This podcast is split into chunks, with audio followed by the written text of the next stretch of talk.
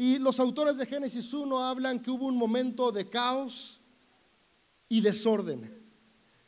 Y en medio de ese caos y desorden, algo que me gusta mucho es que dicen que el Espíritu de Dios se movía.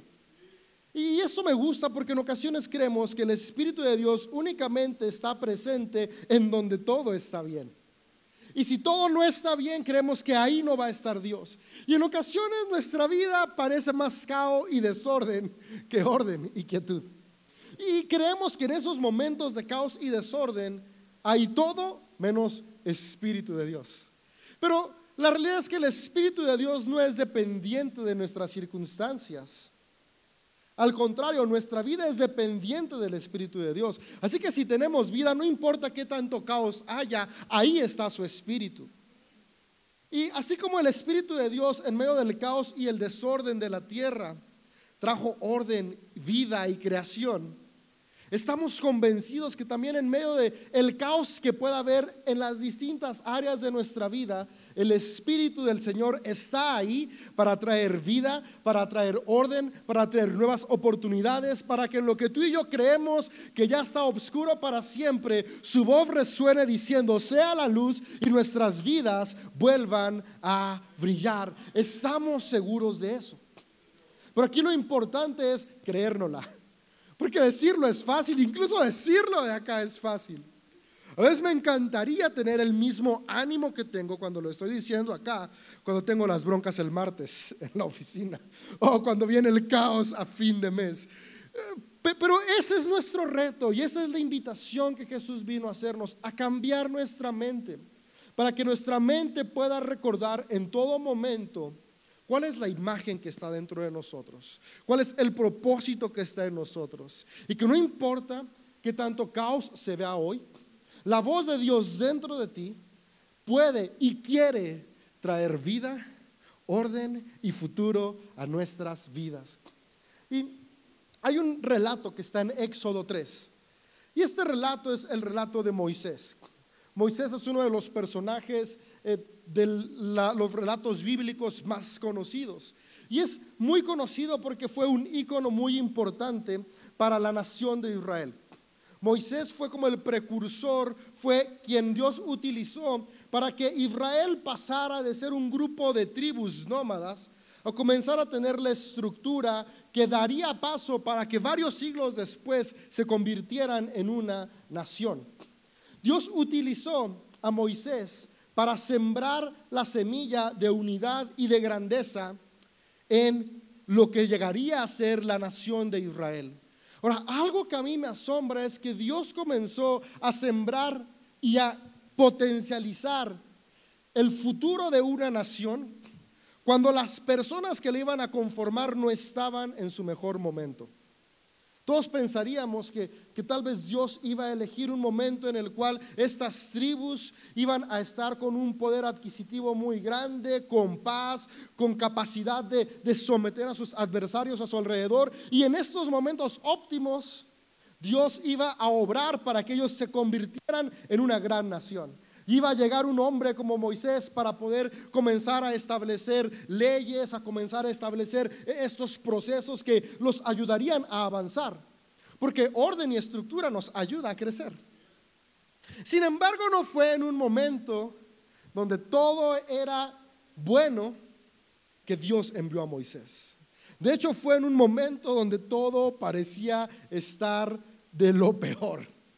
Estaban esclavos en Egipto. Y en medio de su esclavitud, ellos no veían un futuro. E-, ellos sentían que eso era lo que iba a tocarles por siempre, porque no llevaban cinco años esclavos, llevaban generaciones, cientos de años siendo esclavos de la potencia del mundo. Eh, ¿Te ha pasado que en ocasiones tienes un super sueño y de repente pasan una o dos cosas contrarias y ese sueño se muere? Ahora te imaginas siglos de cuestiones contrarias. El sueño tal vez ya estaba más que muerto en el corazón de estas personas. Pero lo que me encanta es que los sueños de Dios no dependen de nuestra expectativa o nuestro ánimo. Los sueños de Dios son constantes y Dios seguía viendo en Israel una nación que iba a influenciar a la humanidad siglos y siglos y milenios después de lo que ellos estaban viviendo ahí. Y, lo que tú y yo podemos aprender de estos pasajes es que en medio de nuestros momentos más oscuros, aunque tú y yo no vemos el futuro brillante, podemos confiar en quien sí lo ve y ese que sí lo ve es Dios. Y así como Dios veía lo mejor para Israel, aun cuando ellos estaban viviendo lo peor, también Dios ve lo mejor para cada uno de ustedes, aun cuando podamos sentir que estamos en nuestra peor temporada. Y es en medio de estas circunstancias que, nace Moisés. y Moisés nace en un momento todavía más crítico, porque no solo eran esclavos, era un momento en donde se había mandado que mataran a todos los niños hombres de ascendencia hebrea. El faraón vio que ya eran muchísimos y dijo, si estos un día quieren sublevarse, ya son más que mi ejército, así que nos pueden derrotar. Así que vamos a aniquilar a los que pueden ser su futura fuerza de liberación. Y hizo un genocidio, infanticidio horrible. Y es en este momento que nace Moisés. Todavía podrías pensar menos futuro, o sea, tenía más cosas en contra. Pero aún en medio de las circunstancias en contra, Dios utiliza personas a nuestro alrededor para que experimentemos esperanza. Y, utilizó el amor de una madre para que esta madre tuviera creatividad e impulso para, para ver qué iba a hacer por su hijo. Ella no se iba a quedar con manos cruzadas. Y se ingenió crear lo que fíjate cuánta influencia. Hoy seguimos llamando Moisés a estas canastitas. Moisés para. Una canasta que, estuviera premiable para que pudiera flotar sobre el río Nilo. Y, también utilizó a su hermana. Una hermana que estuvo dispuesta a actuar. Porque la mamá pudo haber tenido la idea, pero hizo falta también la hermana que fue y lo cuidó, que, que, en el Nilo no se lo comiera un cocodrilo, que, que no se perdiera en la corriente, estar viendo a dónde iba a llegar.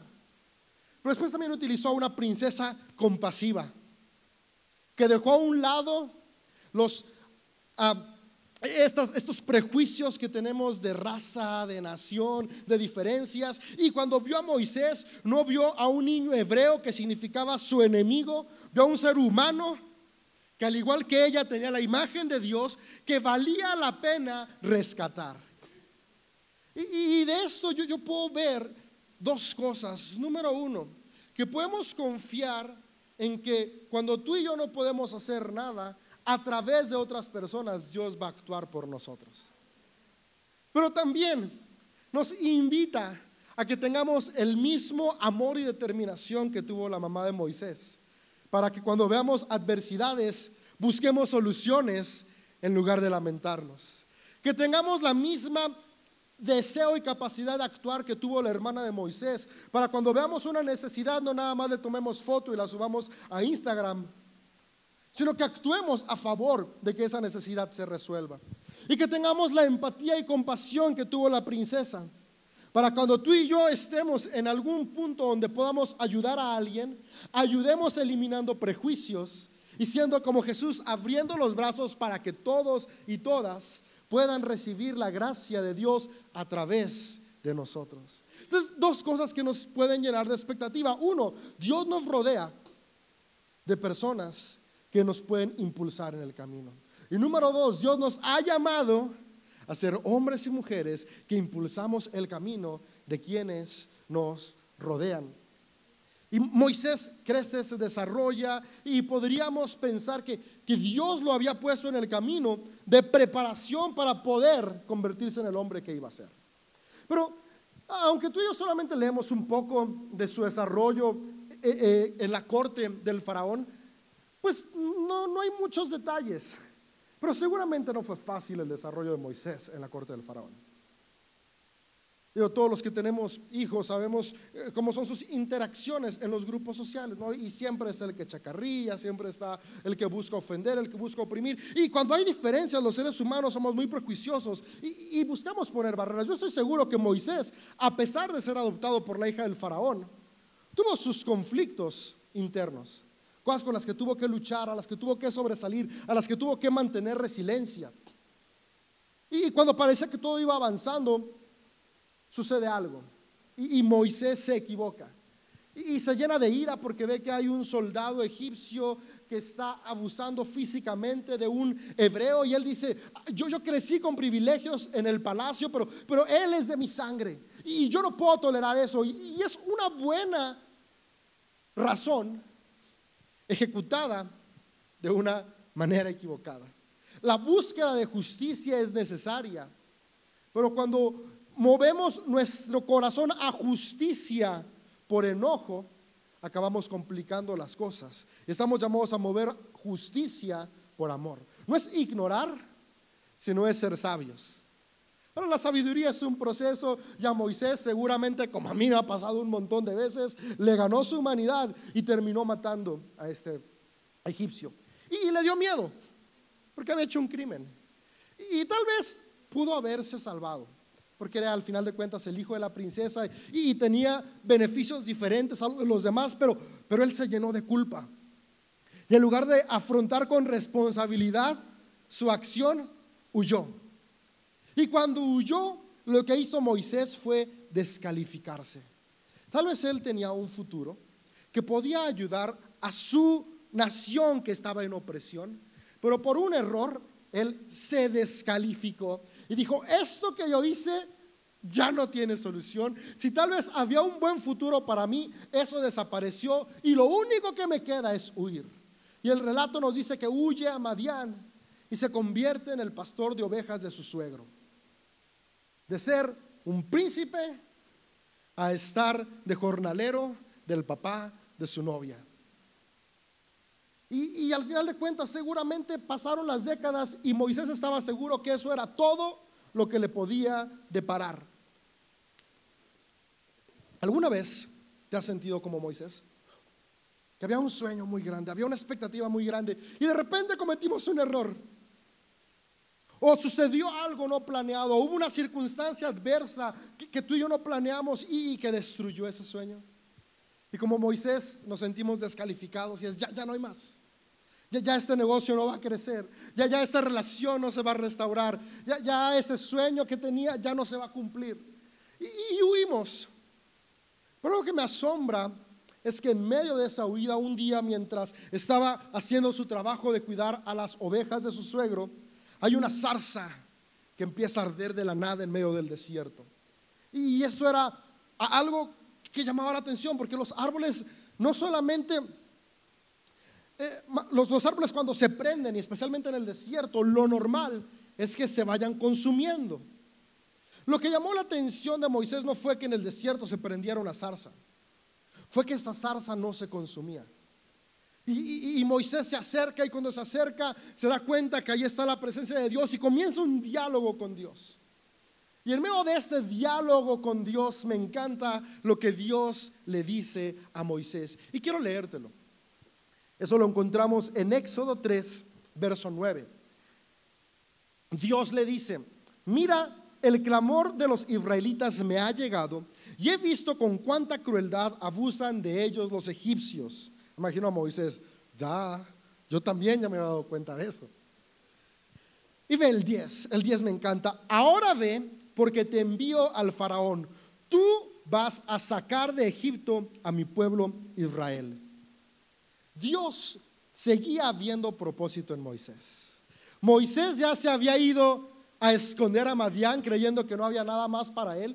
Pero Dios cuando tiene un encuentro con él no le dice, Moisés, qué estúpido, tenías tanto futuro y te dejaste llevar por tus emociones. Ah, qué decepción, Moisés. Nada más me aparecí para decirte que te espero al otro lado de la eternidad para castigarte por lo que hiciste. Es más, no, ¿qué nos vamos a esperar al otro lado? ¿Ves todo lo que te ha pasado mal? Soy yo castigándote, Moisés. Ya. A veces pensamos que eso es Dios. Y, un error de nosotros vivimos con miedo de, de, qué me va a hacer en la eternidad. Y, y, ese mismo miedo, fíjate, es traicionero porque nos lleva a actuar con autosabotaje. Y autosabotaje es que nosotros mismos propiciamos circunstancias negativas que después las interpretamos como Dios me está castigando por esto que hice. Pero este pasaje nos muestra cómo es Dios. Dios es amor y en el amor no hay condenación. Dios es amor y en el amor no hay exclusión. Dios es amor y el amor siempre cree lo mejor. Así que Dios cuando se presenta con Moisés, él seguía viendo lo mejor en él. Y cuando le habla, le dice, tú vas a ir a liberar a mi pueblo. Tú sigues teniendo un propósito dentro de ti. Y eso es lo primero que quisiera que hoy se fuera en nuestro corazón. El propósito de nuestra vida es eterno. Nuestras acciones pueden limitarlo o impulsarlo, pero nunca lo van a apagar. Porque el propósito que tú y yo tenemos no está determinado por lo que somos, sino por quién habita en nosotros. El propósito que nos marca no está determinado por qué tan buenos o malos hemos sido, sino por el Espíritu Divino que es el que nos da vida día a día. tú y yo sí tenemos la capacidad de decidir si avanzamos en ese propósito o huimos de ese propósito. Pero huir no lo elimina. Moisés huyó por culpa, por resentimiento, porque se sentía limitado, pero aunque él huyó, su propósito seguía ahí. Amigo, amiga, yo no sé de qué hemos estado huyendo el día de hoy. ¿Qué sueños hemos dejado que mueran? ¿Qué culpas hemos abrazado? Pero lo que yo sí sé es que hoy Dios está como esta zarza que no se consume, como ese amor constante que nada lo apaga, para recordarnos que sigue habiendo esperanza para cada uno y cada una de nosotros. Y es en medio de esta esperanza que no culpa a Moisés. Moisés responde lo siguiente, en lugar de decir, wow, Dios, sí, yo, yo sabía que había algo más, dice, pero Moisés protestó. ¿Quién soy yo para presentarme ante el faraón? ¿Quién soy yo para sacar de Egipto al pueblo de Dios? Dios contestó y me sigue gustando las respuestas de Dios. Yo estaré contigo. Y esta es la señal para ti que yo soy quien te envía. Cuando hayas sacado de Egipto al pueblo, adorarán a Dios en este mismo monte. Pero Moisés volvió a protestar. Si voy a los israelitas y les digo, el Dios de sus antepasados me ha enviado a ustedes, ellos me preguntarán, ¿y cuál es el nombre de ese Dios? Entonces, ¿qué les responderé? Yo soy el que soy. Dile esto al pueblo de Israel. Yo soy, me ha enviado a ustedes. Dios también le dijo a Moisés. Y de hecho, así se titula este sermón, también. Porque en Dios siempre hay más. Dios le está recordando algo importante a Moisés en las siguientes palabras antes de terminar. Le dice, diles también que así dirás al pueblo de Israel, a Yahvé, el Dios de sus antepasados, el Dios de Abraham, el Dios de Isaac, el Dios de Jacob, me ha enviado a ustedes. Este es mi nombre eterno, el nombre que deben recordar todas las generaciones. Le está diciendo Moisés, tal vez el día de hoy tú estás sintiendo o creyendo que no eres suficiente pero hoy quiero recordar que el mismo Dios que te está hablando es el mismo que le habló y usó a tu antepasado Abraham, que le habló y utilizó a tu antepasado Isaac, que le habló y utilizó a tu antepasado Jacob y te voy a utilizar a ti también. Porque en ocasiones creemos que no se puede con nosotros, pero si volteamos a ver la historia, nos vamos a dar cuenta que está llena de hombres y mujeres como tú y como yo, que Dios usó porque Dios no busca gente perfecta, Dios busca gente dispuesta. Porque Dios no está eligiendo a unos cuantos, Dios nos ama a todos, pero es nuestra decisión si vamos a avanzar o no. Y Dios le está recordando, también quiero recordarte que hay algo más. Lo que hice en ellos, lo voy a hacer en ti. Lo que Dios hizo contigo ayer, lo quiere hacer mañana. Lo que hizo con alguien a tu alrededor, lo quiere hacer en tu vida. Porque también hay cosas buenas. Moisés decía, hey, Dios, yo soy un fugitivo. Pero Dios le dijo, si eres un fugitivo, pero también eres alguien con propósito. Tal vez hoy tú dices, yo soy insuficiente, pero Dios hoy te dice, sí, pero también eres alguien con mi espíritu dentro de ti. Y esos también de Dios a nuestra vida son los que cambian el rumbo de nuestra historia. Y, Moisés siguió poniendo pretexto tras pretexto. Y si no me creen, ¿qué voy a hacer? Y Dios, ah, pues tiras la vara y se va a hacer serpiente y la recoges. Y No, no, no, pero, pero si siguen sin creerme, pues metes tu mano en el manto y cuando la sacas va a tener lepra, va a estar toda blanca, luego la vuelves a meter y ya va a estar sana. No, no, no, pero ¿sabes qué? Sí, qué, chido que voy a hacer todo eso, pero, pero no puedo hablar. Y me dijo, Dios, Moisés, llevamos media hora hablando. Llevas media hora hablando con Dios. ¿Cómo que no sabes hablar? Pero él seguía viendo limitantes en lugar de propósito. Dios, ok, vale, voy a mandar a tu hermano junto contigo, porque juntos siempre es mejor. Y, y al final de cuentas esto me encanta, porque por más pretextos que Moisés pone, Dios sigue viendo esperanza. Sabes, tal vez tú y yo llevamos un mes, dos meses, tres meses, seis años, dos décadas poniendo pretextos es que yo no, avanzo porque nací en tal familia. Es que, es que yo no puedo porque, porque no tuve estas oportunidades. Es que yo no puedo porque cometí estos errores. Y nos vivimos excusando. Pero ¿sabes qué?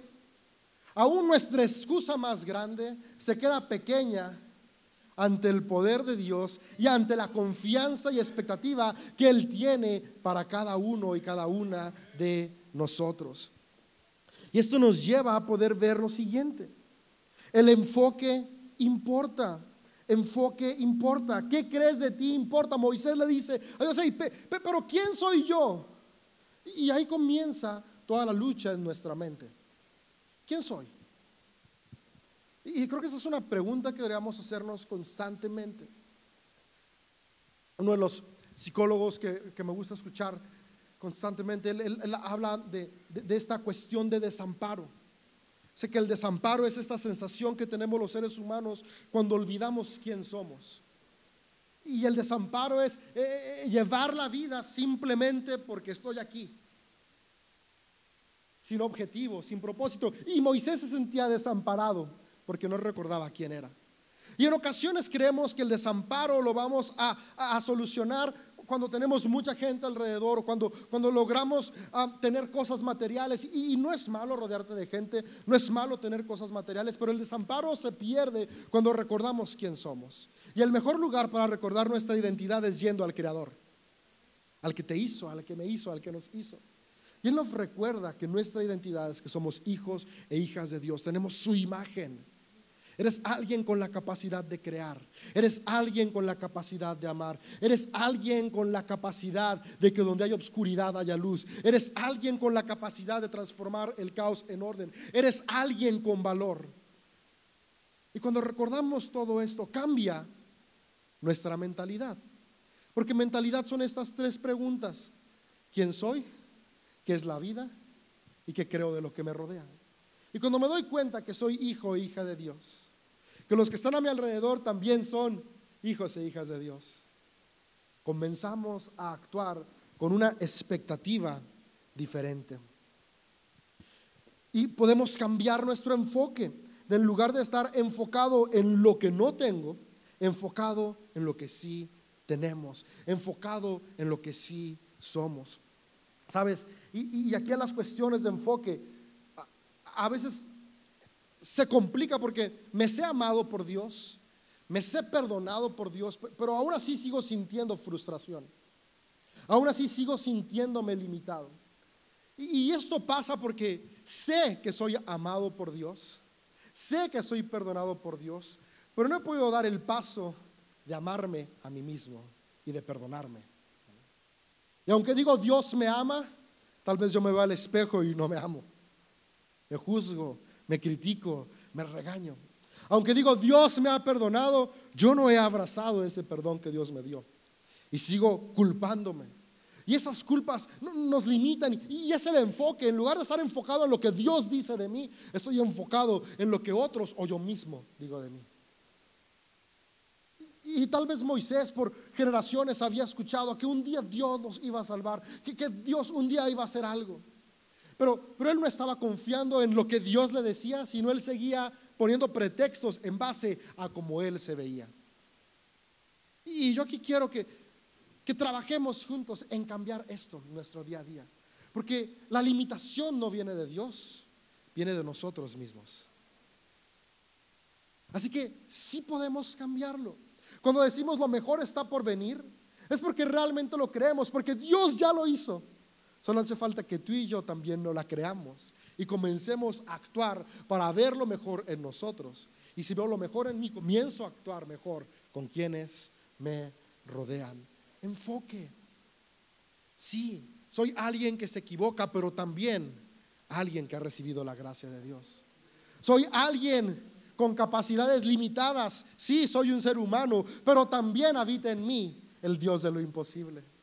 Sí, soy alguien que tiene dificultad para X, Y o Z cosa. Sí, pero también está dentro de mí el Dios que me capacita. Así que tú y yo podemos comenzar a cambiar nuestro enfoque y en lugar de huir de nuestro propósito, comenzar a caminar para cumplir nuestro propósito. Porque cuando vivimos en Él es cuando podemos encontrar lo que Jesús prometió, que es vida plena y abundante. Yo creo que todos y todas aquí queremos una vida plena y abundante. Sabes, eso Jesús ya lo hizo. Ahora solo falta que tú y yo lo tomemos y comienza cambiando nuestro enfoque, nuestra mente. ¿Quién eres? Y, aquí hay algo que me gusta mucho que Dios hace. Cuando Moisés le dice, ¿y, cómo voy a presentarle? ¿Quién voy a decirles que, que me habló? Le dice, diles, yo soy el que soy. Y, y cuando Moisés iba a declararlo, lo que la gente iba a escuchar no, es que Moisés iba a decir, oh, me mandó el que ya saben que es. le, dijo textualmente lo que tenía que decir, yo soy el que soy. Porque cuando Moisés lo decía estaba haciendo una declaración personal. Y lo que Dios le estaba recordando es que Él es el mismo de ayer y siempre estaba eh, recordándole su existencia eterna, pero al mismo tiempo le estaba recordando su existencia dentro de Él. Si Moisés se veía en el espejo y repetía las palabras que Dios le dijo, es, yo soy el que soy. No es que Moisés fuera Dios, pero Dios hablaba a través de él porque estaba en él. Y qué diferente cuando me doy cuenta que no solamente Dios está ahí y me escucha, sino que Dios está en mí y actúa a través de mí. Y esa es la fortaleza de esta declaración. Cuando tú y yo podemos decir, sigo al gran yo soy, estamos recordando que ese gran yo soy es parte de lo que tú eres. Y si es parte de lo que tú eres, hay un potencial más grande de lo que hemos experimentado hasta el día de hoy. Y eso quiere decir que hay un mejor futuro para todos y todas en este lugar, sin importar cuál sea nuestro presente. Y esto me lleva al siguiente punto y al punto de la gracia audaz, porque de nuevo es una lucha en nuestra mente. Y tal vez Moisés estaba como de sí, pero, pero no te la creo. Y me encanta el también de Dios, porque cuando le dice eso de yo soy, tal vez Moisés lo dice yo soy esa. No, no, no, yo no soy, tú sí eres, pero, pero yo no soy. Yo soy un asesino, yo soy un cobarde, yo soy un hebreo. Y empezó a, a pensar todo lo negativo de él. Y, y dice, no, no, no, espérate, yo soy el Dios de Abraham, de Isaac y de Israel. ¿Sí dice así? No. Dice, yo soy el Dios de Abraham, de Isaac y de Jacob. Y esto está increíble. Porque Jacob significa usurpador. Jacob habla de algo negativo. Y en algún momento, en un encuentro que tiene Jacob con Dios, Dios le cambia su nombre y le pone Israel. Y uno de los significados de Israel es príncipe, el que lucha con Dios, el que Dios lucha a través de. Y Israel tiene algo increíble que tiene la terminación él. Y él es Elohim, es una de las formas en las cuales se refieren a Dios. Es decir, básicamente cuando Dios le cambia el nombre a Jacob, le dice, quiero que sepas que tú tienes mi imagen, que tú eres una representación del amor de Dios en la tierra. Y es lo que somos cada uno de nosotros. Pero está el Israel. Pero cuando Dios está hablando con Moisés, no le dice, así como yo estuve con Abraham, con Isaac y con Israel, voy a estar contigo. Porque Israel es la representación de la transformación de Dios. Y en ocasiones creemos que Dios va a estar con nosotros hasta que lo estamos representando completamente. Hasta que no se ha transformado por completo, no puedo confiar que Dios está conmigo. Pero no, Dice, el mismo que estuvo con Jacob, porque quería recordarle, así como tú hoy te sientes insuficiente, hoy te sientes alguien que se equivocó, como Jacob se equivocó, así yo voy a estar contigo, porque no estoy cuando eres perfecto, estoy en medio de tu imperfección. Y es algo que hoy podemos recordar. La gracia audaz de Dios es eso. Dios no me ayuda cuando me porto bien. Dios no actúa a favor de mí cuando soy un buen ser humano. Ahora, no estoy diciendo que seamos humanos horribles, no, no, no. Estoy hablando a, cuestión de la culpa. Es Dios me ama y me usa porque Él es amor. Y no está condicionado por el Jacob que fui, sino en medio del Jacob que soy hoy. Él me ama para transformarme en Israel. En medio del usurpador, Él me ama para convertirme en alguien que hace las cosas por sí mismo. En medio del ladrón que pude haber sido, Él me ama para transformarme en alguien que restituye y construye. En medio del que está en depresión, Él me ama para convertirme en alguien que ama la vida. En medio del irresponsable financiero, Él me ama para darme sabiduría y convertirme en alguien responsable financiero. En medio del irresponsable con su cuerpo y su salud, Él me ama para convertirme en alguien con una mentalidad saludable. Desde hoy no importa cuál sea tu circunstancia, ahí está el yo soy. Presente con todo su poder y amor, creyendo en ti, creyendo en tu potencial, porque Él ve lo mejor para ti. ¿Y qué tal si hoy comenzamos a vernos como Él nos ve? Comenzamos a abrazar esa gracia audaz y, cambiar toda culpa por responsabilidad. Y esto es importante porque no es, no es eliminar y decir, ok, eh, no pasa nada. No, sí pasó. Pero eso que pasó no deja que, que Dios, o sea, no elimina el amor de Dios, pero sí me invita a mí a moverme con responsabilidad. ¿Y qué tal si hoy cambio la culpa por responsabilidad, el rencor por perdón y la decepción de las circunstancias cruciales, esas cosas que tú y yo no controlamos, pero que nos duelen o nos destrozan por resiliencia? Y resiliencia es esa fuerza que habita en nosotros, que nos lleva del caos y la nada volver a traer vida. Y todo eso dándonos cuenta que lo podemos hacer porque la imagen de Dios está en nosotros. La fidelidad que tuvo Dios con Abraham, con Isaac, con Jacob, con Moisés, es la misma fidelidad que hoy está con cada uno de ustedes. Puedes decir, el Dios de Abraham, de Isaac, de Jacob, de Moisés, es el Dios de, y tu nombre, de David, de Marta, de Eduardo. Es el mismo. Dice Santiago, Elías era un hombre tan ordinario. Estoy diciendo era alguien común. Porque no es que Dios utiliza superhombres, es que todos somos imagen de Dios. Y todos tenemos la capacidad de ser usados de la misma manera por Dios si nos podemos ver solamente como Él nos ve.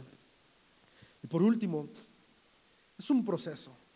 Abraham, Isaac, Jacob, fue, un proceso hasta llegar a Moisés y después llegar a Saúl y después llegar a David y después llegar a nuestros días, a ti y a mí. Son procesos. Pero en medio de esos procesos Dios está siempre presente. Y quisiera cerrar con Romanos 8, 28 al 30.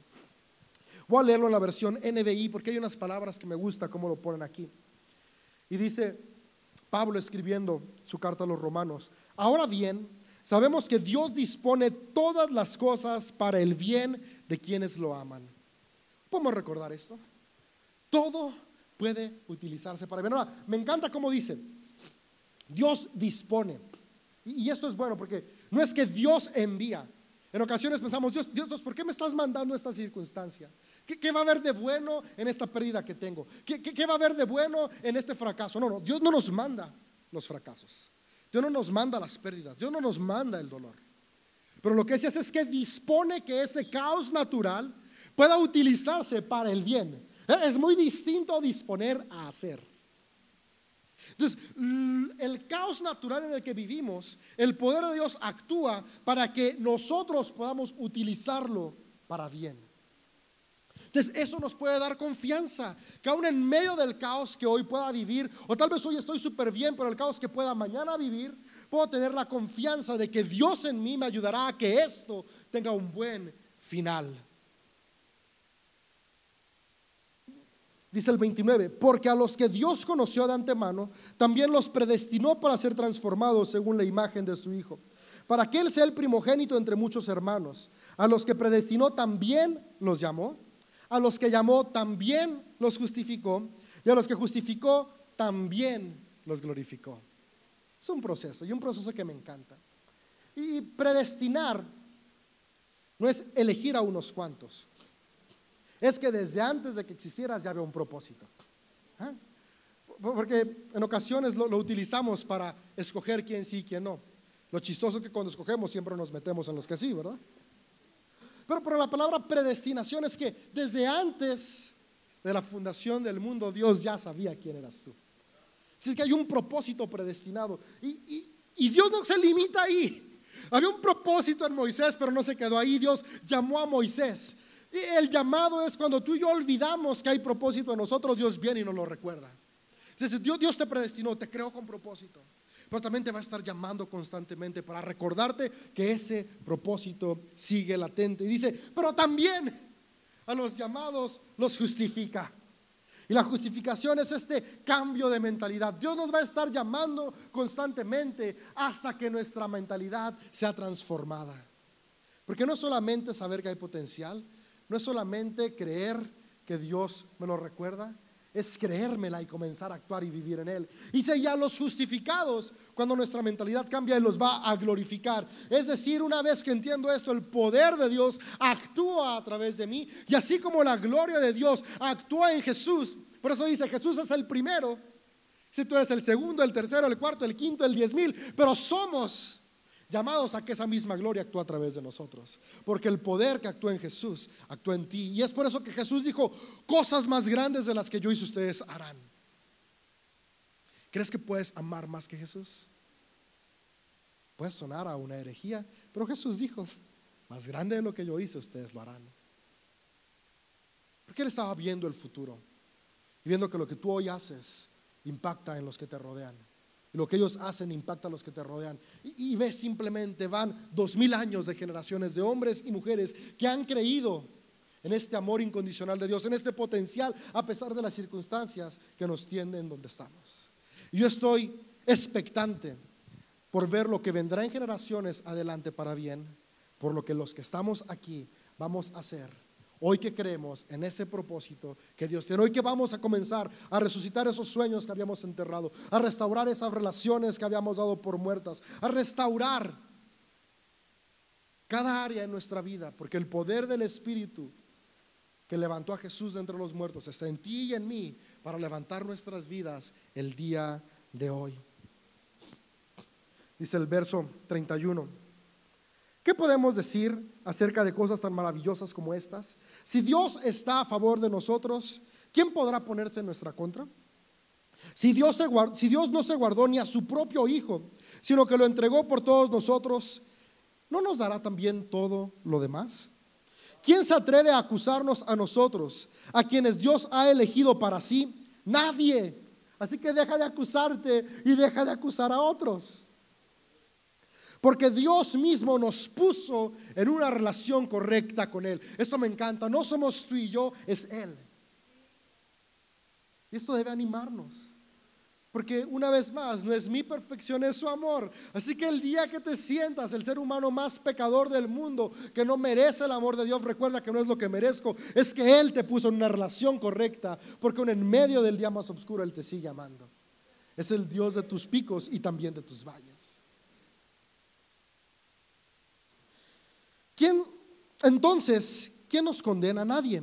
Porque Cristo Jesús murió por nosotros y resucitó por nosotros y está sentado en el lugar de honor a la derecha de Dios e intercede por nosotros. ¿Acaso hay algo que pueda separarnos del amor de Cristo? ¿Será que Él ya no nos ama si tenemos problemas, aflicciones, nos equivocamos o escuchamos reggaetón, si somos perseguidos o pasamos hambre o estamos en la miseria o peligro o bajo amenaza de muerte? ¿Cuál será la respuesta? Claro que no.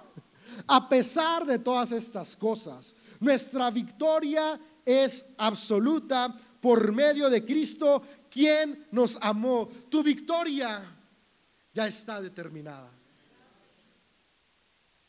La guerra que tal vez hoy enfrentamos contra nuestro carácter, contra nuestras emociones, contra nuestras debilidades, es una guerra que ya ha sido ganada. Así que podemos pelear con confianza, porque sabemos cuál es el final.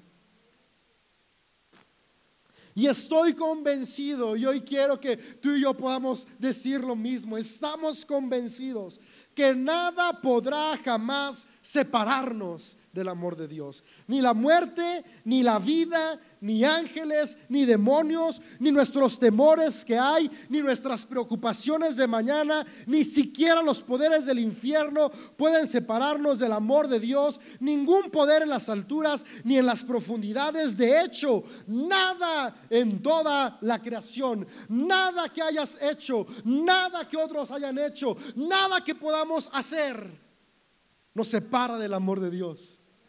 Y esa es la confianza que podemos tener de que siempre lo mejor puede venir. Porque aún en mi peor momento, lo mejor de Dios está ahí presente.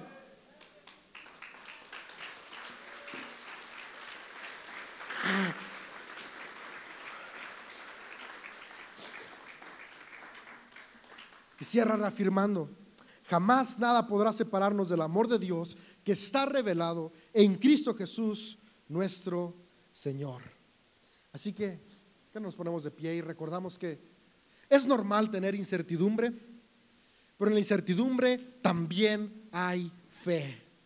Es normal tener dudas, pero en las dudas también está Jesús ayudando nuestra incredulidad. Es normal tener dolor, pero en el dolor también está Jesús consolándonos. Podemos tener una enfermedad, pero también el sanador está en nosotros. Podemos tener una crisis emocional, pero también el libertador, la paz que sobrepasa todas las cosas, está en nosotros. Podemos tener escasez, pero también el que tiene todo el oro del mundo habita en ti. Podemos tener hoy dudas de quién soy, pero también el gran yo soy, el creador de todo, hoy está en ti y está en mí tal si comenzamos a vivir de esta manera? Recordando su amor. Algo que me encanta mucho y con esta frase quisiera que nos fuéramos es el Dios que me conoce más que nadie. El Dios que conoce todas las cosas. También es el que más me ama. El Dios que te conoce más que nadie, que conoce todos tus secretos, aun esos que tal vez jamás hemos dicho por vergüenza o por culpa. No es el Dios que más te juzga, no es el Dios que más te culpa, es el Dios que más te ama. Y si el Dios que más te ama está en ti, ¿quién contra ti? Y así como Moisés huyó al desierto, pero en medio del desierto Dios lo encontró y lo regresó a su propósito. Yo ya estoy creyendo que el Espíritu Santo viene a nuestros desiertos para recordarnos nuestro propósito. Y tú y yo también nos levantaremos como Moisés se levantó, como David se levantó, como Abraham se levantó, como Pedro se levantó, como Tomás se levantó. Tomás dudó, pero también Jesús fue y se mostró ante él. Pedro lo negó, pero también Jesús fue y le recordó que su amor, el amor de Dios, no mataba su propósito y le dijo, apacienta mis ovejas.